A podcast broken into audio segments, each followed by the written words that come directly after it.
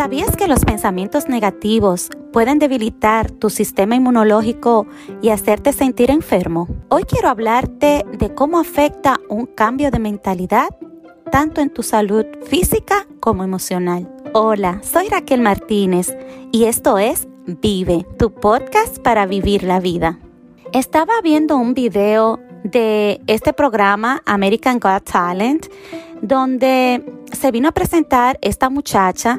Los que conocen este show es un programa de competencia de talentos y esta muchacha lamentablemente no pude conseguir su nombre al momento de esta eh, grabación, pero les prometo que, lo, haré, lo buscaré.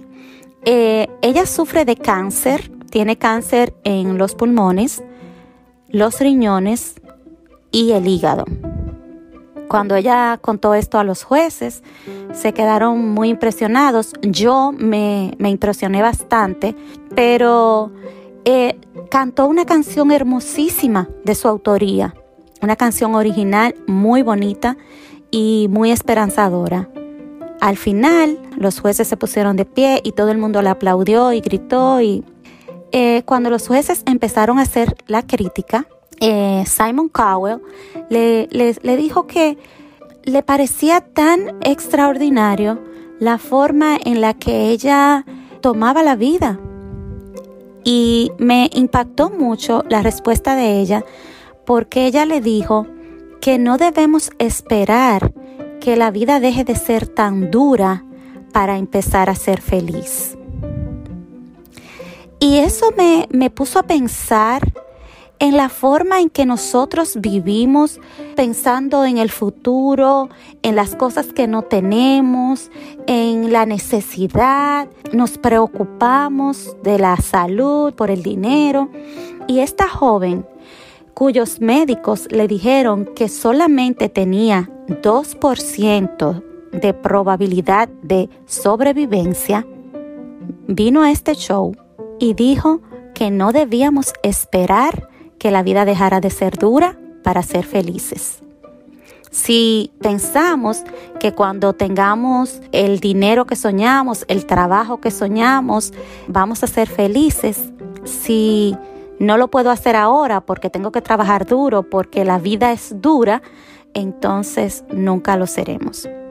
Hoy quiero hablarte de cómo esos pensamientos negativos pueden agravar un problema de salud y también pueden crear algunos problemas de salud, tanto física como emocional. Hay mucha gente que, como esta joven, está pasando por muchas situaciones y ha buscado maneras saludables de lidiar con ese estrés y con estos problemas que están presentes en nuestra vida diaria. Se sienten muy satisfechos con ellos mismos y también tienen relaciones muchísimo más saludables.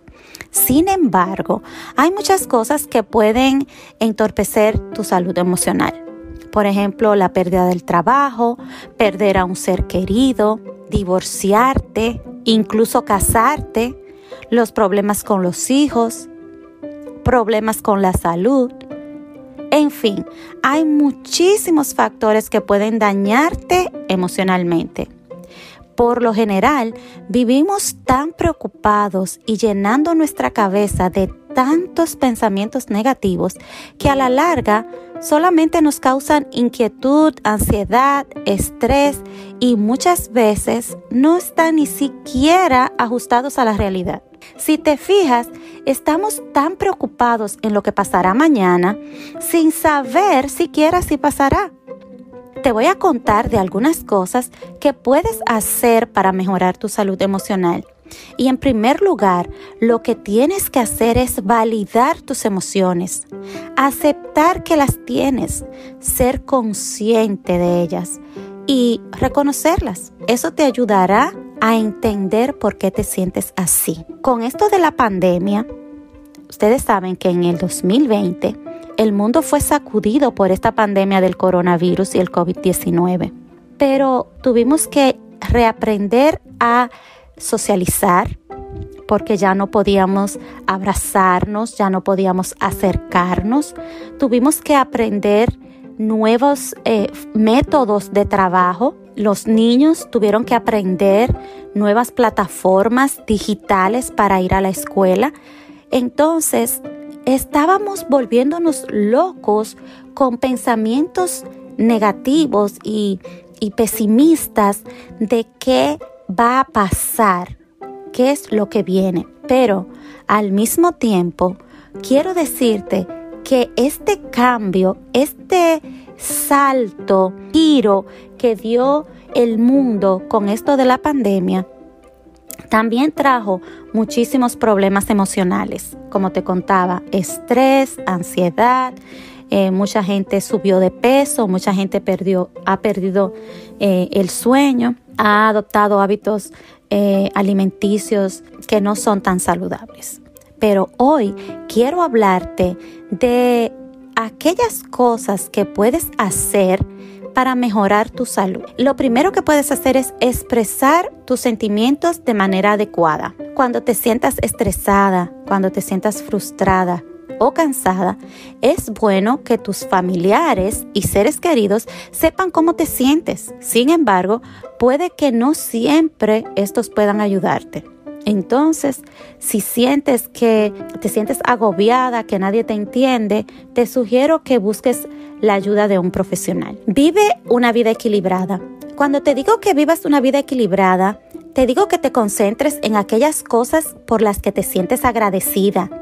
Enfocarte en las cosas que te faltan solo te va a llenar de preocupaciones y estrés.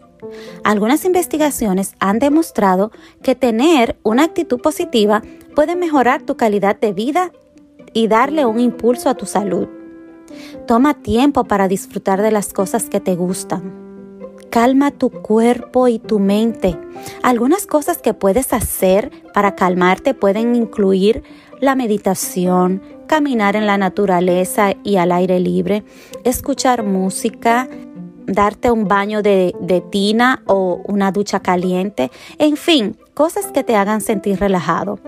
Hay personas que se sienten relajadas solamente con eh, sentarse en el patio de su casa si el clima se lo permite y otras que necesitan salir a correr o a caminar. Pero tú haz lo que te haga sentir relajada.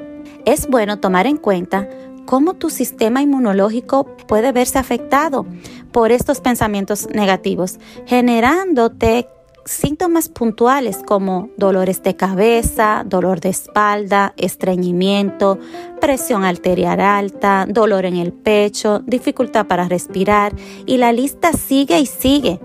Si te fijas, a veces sientes que, que no puedes más, que hasta te vas a desmayar. Todos estos síntomas pueden ser minimizados solo con el cambio de pensamiento. Como dijo la participante de American Got Talent, no esperes que la vida sea menos dura para ser feliz. Comienza ahora, decide. Recuerda que, que tu vida cambiará significativamente. Cuando tienes esos pensamientos negativos, vives en escasez por eso, elimina ese vocabulario de yo tengo y yo necesito. Vamos a decir yo puedo, yo soy, yo hice, yo hago, pero no yo tengo que hacer, no yo necesito hacer. Porque cuando decimos estas palabras, hablamos desde la necesidad. Entonces, alejamos de nosotros la abundancia. Así que recuerda lo que siempre te digo, la vida es muchísimo mejor si la vives. Si este episodio te gustó, te invito a que lo compartas y te suscribas. Y si tienes alguna pregunta, sugerencia o comentario, te invito a que conectes conmigo a través de mi correo electrónico vivebyraquel.com. Sígueme en todas las redes sociales como Vive. Nos vemos en un próximo episodio de Vive, tu lugar para vivir la vida.